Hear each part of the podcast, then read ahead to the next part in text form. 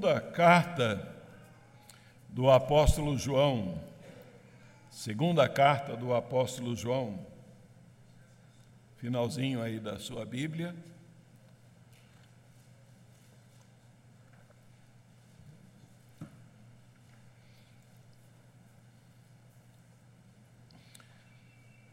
Farei a leitura eh, desses 13 versos para a nossa meditação é, nesse momento. Nos diz aí a palavra de Deus: o presbítero, a senhora eleita e a seus filhos, a quem eu amo na verdade, não somente eu, mas também todos os que conhecem a verdade, por causa da verdade que permanece em nós e conosco estará para sempre a graça, a misericórdia e a paz da parte de Deus Pai e de Jesus Cristo, Filho do Pai, serão conosco em verdade e amor. Fiquei sobremodo alegre em ter encontrado dentre os teus filhos os que andam na verdade, de acordo com o mandamento que recebemos da parte do Pai. E agora, Senhora, peço-te, não como se escrevesse mandamento novo, senão o que tivemos desde o princípio, que nos amemos uns aos outros. E o amor é este, que andemos segundo os seus mandamentos. Este mandamento, como ouvistes desde o princípio, é que andeis nesse amor. Porque muitos enganadores têm saído pelo mundo fora, os quais não confessam Jesus Cristo vindo em carne. Assim é o enganador e o anticristo. Acautelai-vos para não perderdes aquilo que temos realizado com esforço, mas para receberdes completo galardão. Todo aquele que ultrapassa a doutrina de Cristo e nela não permanece, não tem Deus. O que permanece na doutrina, esse tem tanto o Pai como o Filho. Se alguém vem ter convosco e não traz esta doutrina, não o recebais em casa, nem lhes deis as boas-vindas. Porquanto aquele que lhe dá boas-vindas faz-se cúmplice das suas obras más. Ainda tinha muitas coisas que vos escrever não quis fazê-lo com papel e tinta, pois espero ir ter convosco e conversaremos de viva voz, para que a nossa alegria seja completa. Os filhos da tua irmã eleita te saúdam. Vamos orar mais uma vez. Pai amado, nós estamos, ó Deus, diante dessa porção da tua palavra e nós lhe rogamos a explicação provida do alto para que haja, ó Deus, da nossa parte a compreensão. E por isso nós confiamos plenamente no poder é, precioso desta palavra e na ação soberana e guiadora do Espírito Santo para que por Ele, ó Deus, agindo nas nossas vidas, iluminando as nossas mentes, compreendamos, ó Deus, essa palavra é, que acabamos de ouvir. Assim te suplicamos no nome do Senhor Jesus. Amém. Nesta manhã, como é do conhecimento da maioria dos irmãos, nós teremos a recepção de irmãos por profissão de fé, profissão de fé e batismo. A admissão, a integração, então, é, desses novos irmãos na vida da nossa comunidade, na vida da igreja, é, isso implica, então, a, em assumir publicamente a fé no Senhor Jesus e, então, traz a, consigo privilégios e responsabilidades, né? Privilégio, então, de desfrutar, de ser reconciliado com Deus, de ser perdoado, de ser alvo de um relacionamento filial com o Pai Celestial, de desfrutar da segurança da salvação que nos é prometida pelo Senhor Jesus, da participação então nos sacramentos do batismo, da ceia do Senhor, de podermos então é, integrados na igreja, votarmos e sermos votados né, de eleger pessoas, eleger a sua liderança.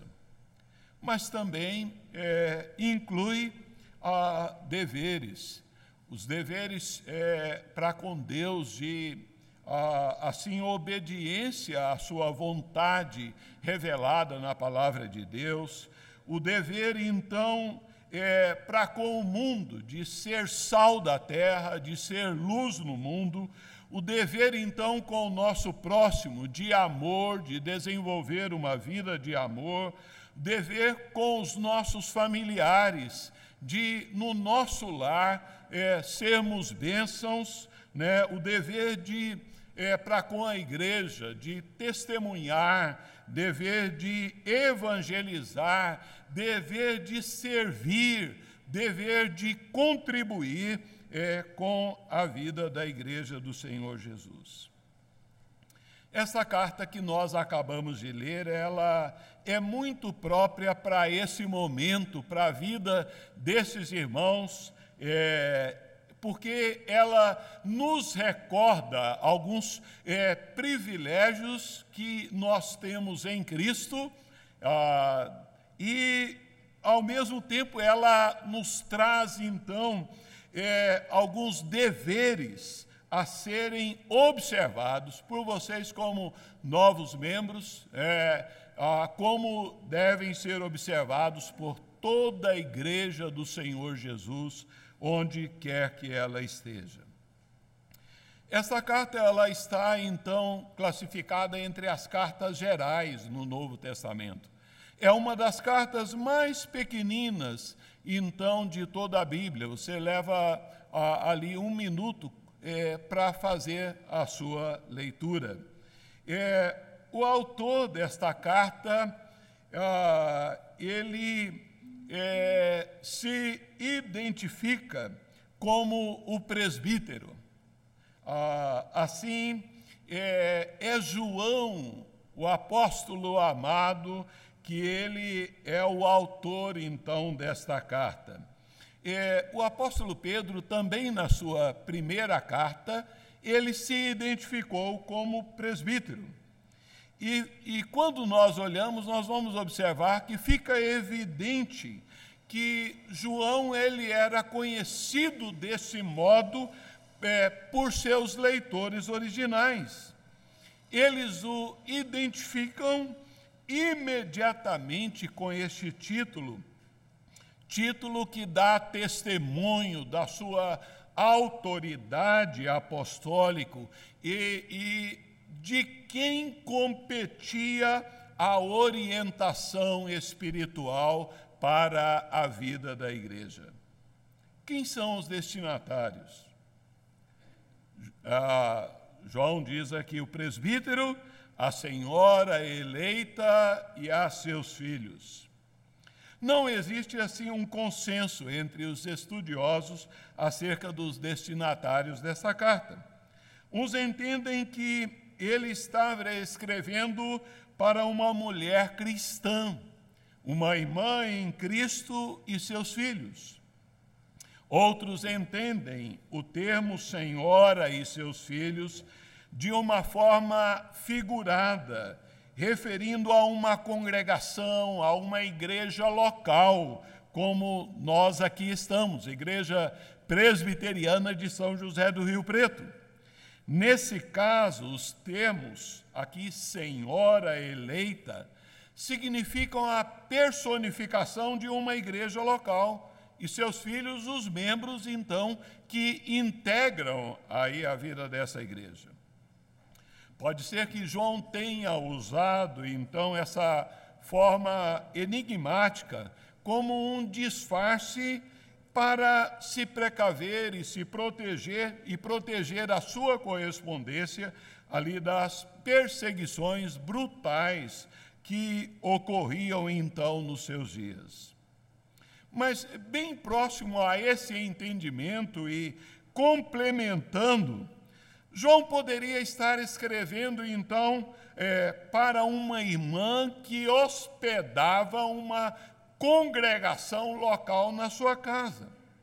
Os irmãos se lembram que no primeiro século não havia templos como esse aqui, e a igreja se reunia, era nos lares.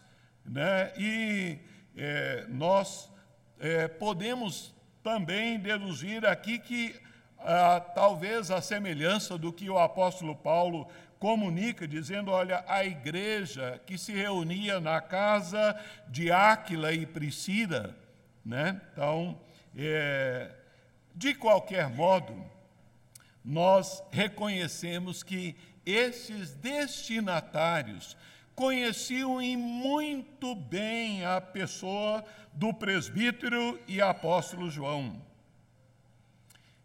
E quando essa carta foi escrita? Com toda a probabilidade, por volta então dos anos 85 a 95, ali então, mais ou menos na mesma época da primeira carta e então de imediato a terceira carta que João escreve. Muitas heresias estavam sendo espalhadas pelos falsos mestres e a igreja precisava estar alerta. E como nós já vimos também no estudo da primeira carta de João, onde ele levanta ali três provas que autenticam o crente verdadeiro: a prova doutrinária, a prova social e a prova moral. Ou seja, então a fé em Jesus e então o, o amor e ali a obediência aos mandamentos da palavra de Deus. Estas mesmas verdades da primeira carta, elas se fazem presentes aqui nesta segunda carta. Mas os irmãos irão observar que o tom desta epístola é a verdade. E visando manter então aquela comunidade fiel ao Senhor, João ele descreve algumas características em forma de deveres que deveriam ser observados ah, pela igreja dos seus dias e devem ser observados por nós, pela igreja então de hoje e de todas as épocas. João nos dá então aqui deveres de uma igreja fiel. E, e esses deveres, o primeiro deles é o dever de conhecer a verdade. João usa a palavra verdade quatro vezes em sua saudação. É, portanto, uma palavra que transmite um conceito muito importante. É uma palavra que vai gerenciar toda a carta. Quando João menciona a verdade em suas epístolas, ele contrasta com a falsidade. A verdade opõe então a mentira. E é claro que toda a verdade bíblica ela gira em torno do Senhor Jesus Cristo. Ele é a verdade. A, a palavra de Deus é a verdade. O Espírito Santo que habita em nós é o Espírito da verdade. E Deus nos revelou a verdade na pessoa do seu Filho e nas páginas da sua palavra. João ele escreve: o presbítero, a senhora eleita a, e seus filhos, a quem eu amo na verdade não somente eu, mas também todos os que conhecem a verdade. Era a verdade que ligava João a, a esta igreja, a esses irmãos. E então, a, essa verdade é, é a mesma verdade que é, nos liga, que gera laços de amor nos nossos relacionamentos. Vejam que depois que João anunciou seu verdadeiro amor. Ele diz: A quem eu amo na verdade. É, ele também esclarece que ah, essa saudação era enviada também àqueles irmãos é, por todos os demais cristãos, e ele diz: por causa da verdade que eles eram amados. Com isso, João ele está dizendo que a verdade precisa ser conhecida. A verdade é a base do amor cristão. Nós amamos uns aos outros não é porque temperamentalmente nós somos compatíveis. Não é então porque nós nos sentimos atraídos assim uns pelos outros, mas sim por causa da verdade que nós compartilhamos juntos e a ela juntos nos submetemos, nos sujeitamos. A verdade viva, que é o Senhor Jesus Cristo, e a verdade escrita, que é a palavra de Deus. A verdade ela é um conceito a ser aprendido, a ser assimilado, mas nós não devemos apenas conhecer a verdade, mas a, a, também amar a verdade e viver em torno da verdade. Conhecer a verdade é mais do que concordar com um conjunto de doutrinas, mesmo que essa, esse conjunto de doutrinas seja indispensável. Significa que nós, como crentes, é, nós precisamos ter uma vida controlada, gerenciada pela verdade da palavra de Deus. É, assim, é, nós precisamos entender que é pelo conhecimento da verdade que nós amamos a verdade. Sendo assim, conhecer a verdade é muito mais do que simplesmente dar um assentimento intelectual a um corpo de doutrinas. É viver é, guiado pela verdade, é desejar engrandecer essa verdade. E essa verdade, ela deve estar arraigada em nós. João diz, porque por causa da verdade que permanece em nós. A, a verdade, é, ela precisa estar a, integrada dentro de nós. Não basta conhecê-la, é preciso permanecer nela. E João diz mais: que a verdade estará conosco. É, e esta, ele nos diz, ó, por causa da verdade que permanece em nós e conosco estará para sempre. Não apenas por um período de tempo, mas para sempre. E essa verdade, ela precisa ser vista, ela precisa ser contemplada nas nossas vidas. Tanto é que João diz aí: a graça, a misericórdia e a paz da parte de Deus Pai e de Jesus Cristo, Filho do Pai, serão conosco em verdade e amor. O apóstolo João, a semelhança aqui do apóstolo Paulo, que escrevendo a Timóteo, ele não usa apenas a expressão graça e paz, ele usa graça, misericórdia e paz.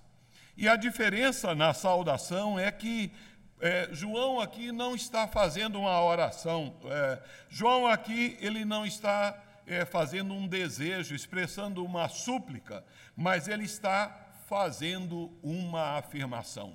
Ele está dizendo: olha, a graça, a misericórdia e a paz serão com vocês, serão com as suas vidas. A graça e a misericórdia são expressões do amor de Deus. Já a paz é aquele é, restabelecimento de harmonia é, com Deus, com as outras pessoas, conosco mesmos. Né? Há é, uma diferença entre graça e misericórdia. É, um servo de Deus disse que a graça, ela é a mão de Deus que nos dá graciosamente tudo aquilo que nós não merecemos.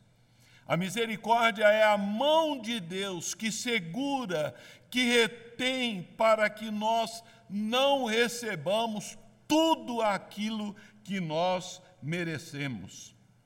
Nós merecemos o castigo de Deus e Deus não o aplica a nós, uma vez que ele já o aplicou ao seu filho. Isso é misericórdia. Nós é, não merecemos a salvação e Deus nola concede então, e isso é graça. Né?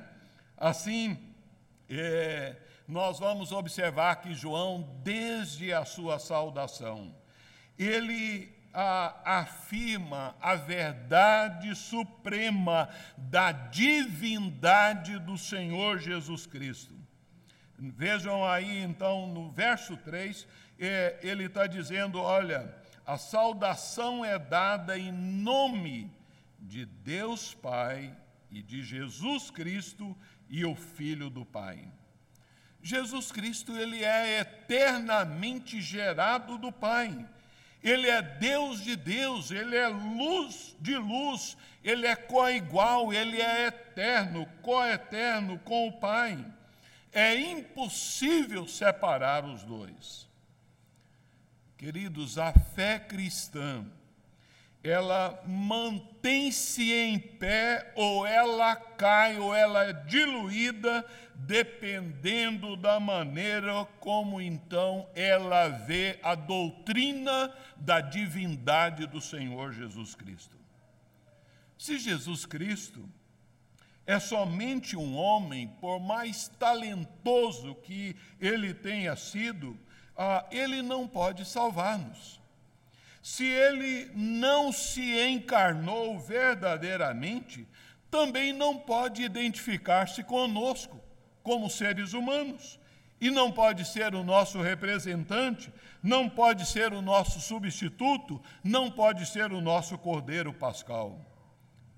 Se Jesus não é Deus em carne humana, a fé cristã, ela é um conjunto de mentiras. Por isso a igreja tem o dever de conhecer a verdade. Mas, além de conhecer a verdade, a igreja tem o dever de andar na verdade. João diz: é, Fiquei sobremodo alegre em ter encontrado dentre os teus filhos os que andam na verdade de acordo com o mandamento que recebemos da parte do Pai. Este parágrafo ele começa e termina ah, sobre a obediência. Nós precisamos é, conhecer, obedecer assim ao Senhor e permitir que essa é, ela controle, ela gerencie então todas as áreas da nossa vida.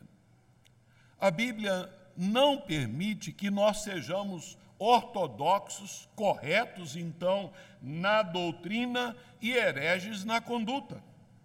Defender a verdade e não praticá-la é gritante contradição assim como combater o pecado publicamente e praticá-lo secreto, é uma atitude reprovável, inadmissível na palavra de Deus. Assim, ao olharmos, nós vamos verificar que a obediência gera alegria, né? João diz: Olha, fiquei sobremodo alegre em ter encontrado entre os seus filhos os que andam na verdade. Com esta fala, o apóstolo João ele está exultante, transbordando de alegria, como né, João Marcos que viu João Pedro aqui a professar a sua pública profissão de fé. É, João toma conhecimento de que alguns irmãos estavam andando na verdade. E o que nos dá a entender que, por certo, alguns se desviaram. E então não permaneceram na verdade apostólica. Andar na verdade, seguir a verdade, viver a verdade, é, inclui crer nela, obedecendo, procurando ajustar a nossa vida a essa verdade. É, essa expressão transmite a, ideia de que crentes que confessam a verdade da palavra de Deus procuram viver em harmonia com essa palavra, de modo que aquilo que nós, como crentes, falamos, que nós dizemos, que aquilo que nós, é, a maneira como nós procedemos, é, confirmam que a nossa vida ela é governada pelas leis da palavra de Deus. Nada entristece mais um pastor, ah, um presbítero, um líder de uma igreja, ah, ao ver então alguns crentes contumazes, desobedientes ali, então, é, a palavra de Deus. É, isso traz então muita tristeza. A obediência, João está dizendo que ela está centrada aqui ao mandamento é, divino, não é? A, a obediência é, que traz então a alegria é aquela obediência que procede do mandamento do Pai. Não é a obediência então a um líder religioso não é a obediência à tradição de homens, não é a obediência aqui às novidades dos falsos mestres, mas é a obediência à palavra de Deus. A fé cristã não é, então, dar um salto no escuro, como afirmava ah, o pai do existencialismo moderno, Soren Kierkegaard. A fé cristã, ela é uma caminhada pela estrada luminosa da verdade, é viver de acordo com o mandamento do Pai. Os mandamentos é, que nós encontramos na palavra de Deus são mandamentos que fluem do coração de um Pai amoroso, de um Deus que não só nos criou, mas Ele que nos ama. E cada mandamento é uma expressão do seu amor para comigo, para com você. É, não é uma, uma lei árida, é, fria. A vontade de Deus expressa em seus mandamentos é a revelação do coração de Deus. Em decorrência disso, a nossa obediência aos mandamentos deve ser então uma revelação de amor para com esse Pai Celestial que nos ama e que nos quer bem. Nosso Pai Celestial, Ele nos dá os mandamentos, todos os mandamentos, sabe para quê? Para nos proteger. Ele nos dá os mandamentos para que nós sejamos bem-aventurados, que nós sejamos felizes, os mandamentos não nos são dados para nos tolher, para nos reprimir, é, eles nos são dados para então que nós estejamos desfrutando então a, da verdadeira liberdade e não para nos escravizar. Como é que nós olhamos para um semáforo numa avenida?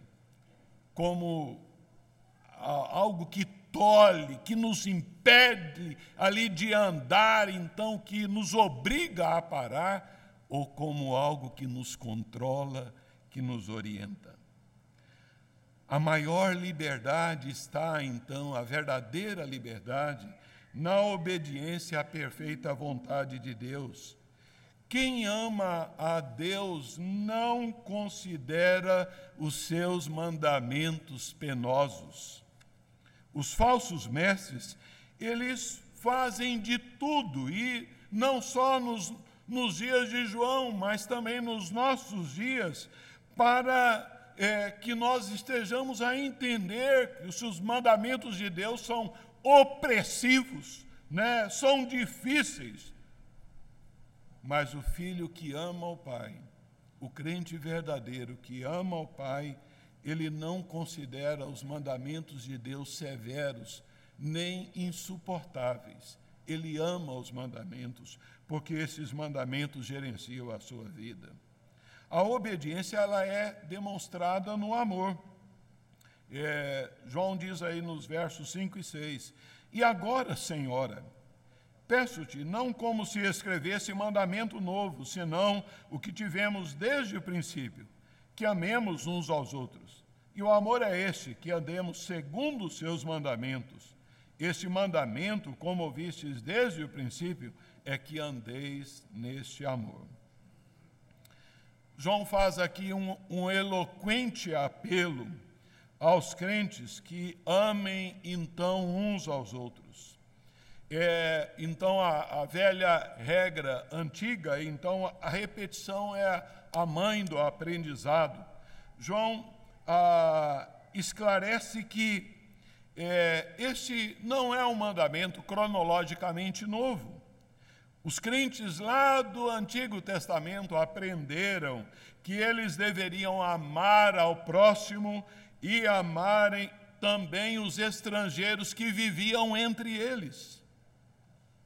Isso está lá na lei, mas esse mandamento é novo em termos da ênfase e do exemplo. Jesus deu nova ênfase ao amor fraternal e o exemplificou em sua vida.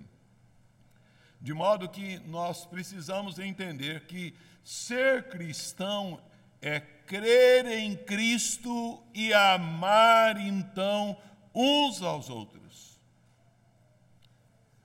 Mas é possível ordenar a amar? Ao entender do verdadeiro caráter do amor segundo a Bíblia, sim. Nós precisamos entender que o amor é fruto do Espírito Santo a essência do cristianismo é o amor. Sem o amor ao próximo, nós não podemos dizer que nós amamos a Deus. A Bíblia diz: olha, quem não ama ao próximo não conhece a Deus. Quem não ama está nas trevas. Quem não ama permanece na morte. O amor é a prova maior de que somos discípulos do Senhor Jesus. Jesus disse: Nisto conhecerão que sois meus discípulos, se tiverdes amor uns pelos outros. O amor da Bíblia não pertence à esfera das emoções, dos sentimentos, não é uma paixão incontrolável, mas é, é uma escolha, é um serviço prestado. Muitas pessoas têm ideia equivocada de que o amor é, cristão, ele é um sentimento, né? uma forte emoção que nos habilita a amar então as outras pessoas. Como se alguém recebesse uma unção, um banho, então, de amor, e daí para diante ele passasse a amar as pessoas. Né? Amor é, não é emoção mas é um compromisso duradouro. Amar significa tratar o semelhante da mesma forma como Deus nos trata. É um ato da vontade.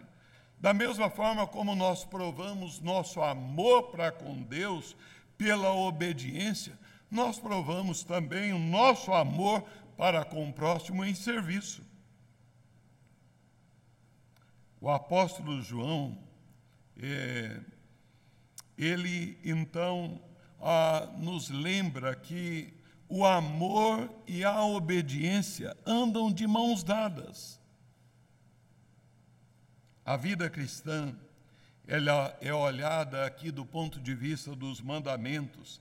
Daí andar na verdade, segundo andar segundo os mandamentos, andar em amor constituem um tríplice a andar do cristão verdadeiro. Uma igreja fiel, ela anda na verdade. Mas uma igreja fiel, ela também permanece na verdade.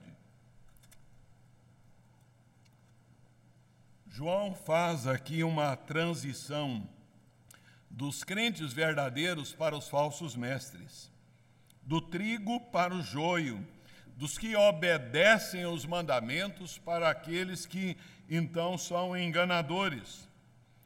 Os falsos mestres, eles não apenas eram hereges quanto à sua teologia, quanto à sua doutrina, mas eles eram pervertidos quanto à sua ética.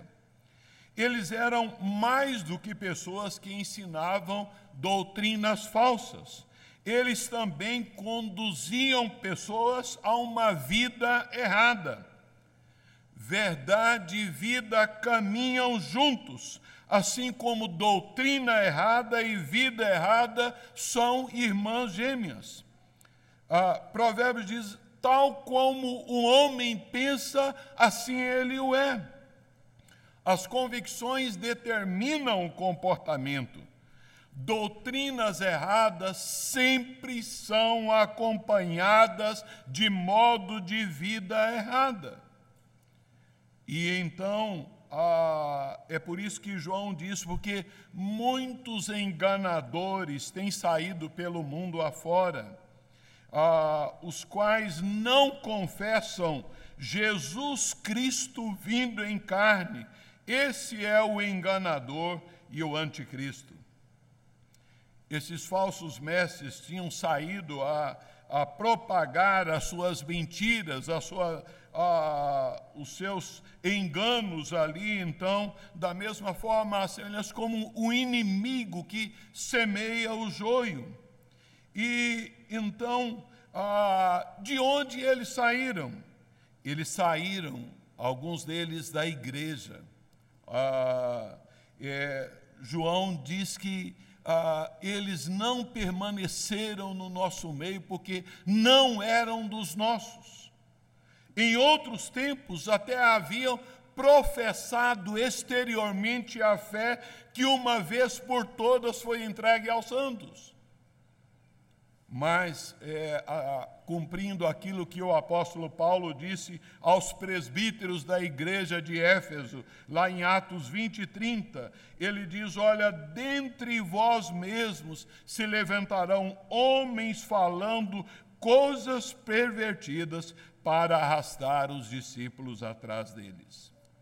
Assim, queridos, nós vamos entender, a palavra enganador se refere a uma pessoa que faz, então, outras cometerem atos errados e não apenas terem opiniões erradas. A heresia desses falsos mestres era que eles não confessavam Jesus Cristo vindo em carne eles negavam a encarnação de Jesus Cristo e, e, e com isso negavam toda a sua obra redentora e a sua ressurreição. Pregavam um falso Cristo, um falso Evangelho.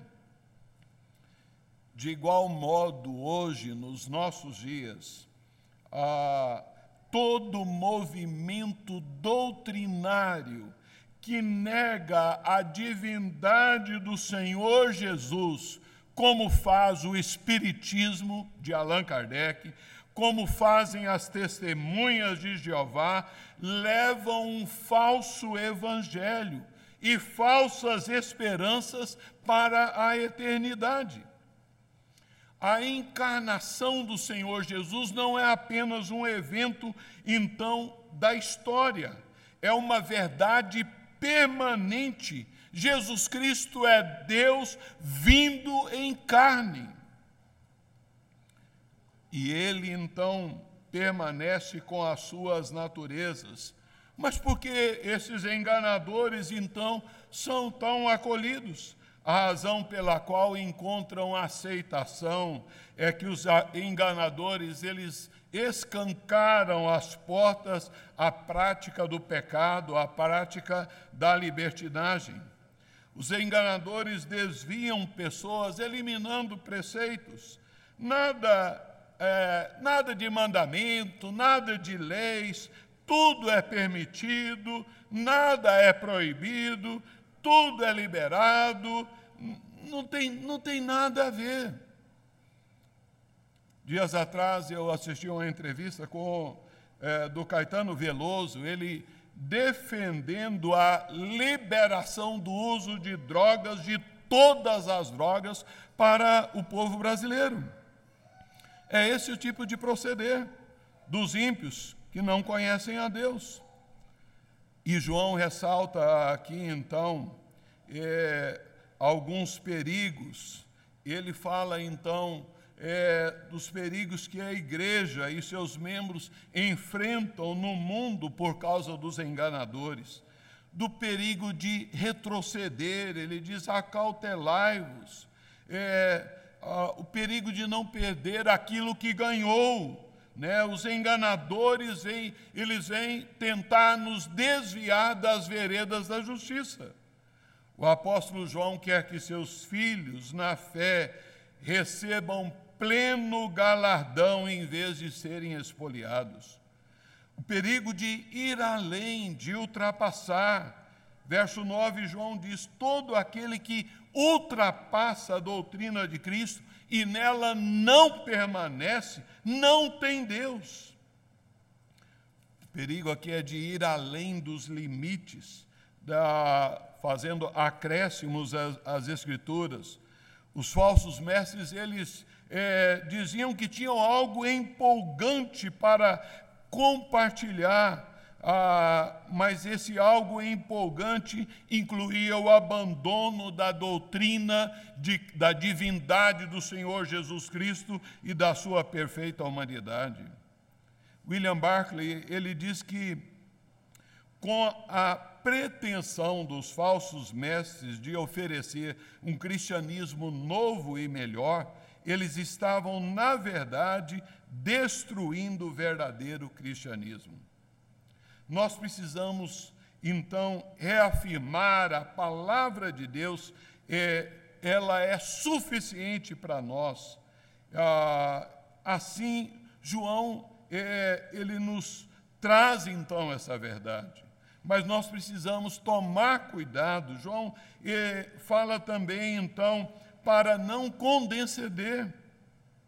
Ele, ele nos diz aí no verso 10 e 11: Se alguém vem ter convosco e não traz essa doutrina, não o recebais em casa, nem lhes deis as boas-vindas.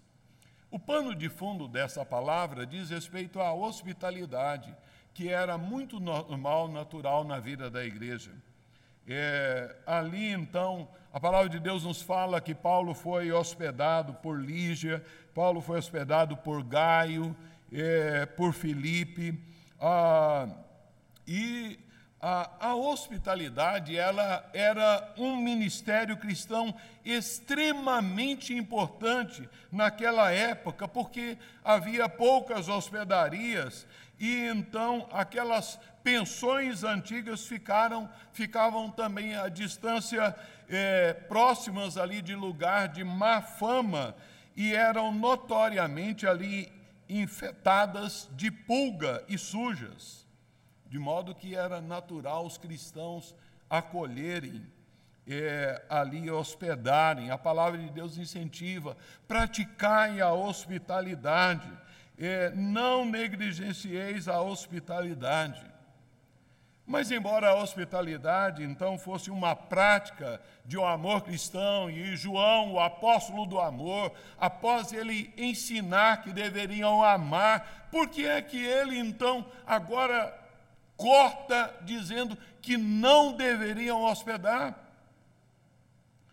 A intransigência de João, ela fundamenta-se no fato de que João está referindo a falsos mestres a uma falsa doutrina, a um mestre oficial que chegava ali para aquela comunidade, para aquela igreja, trazendo uma doutrina contrária a Cristo, como um comerciante que traz mercadorias.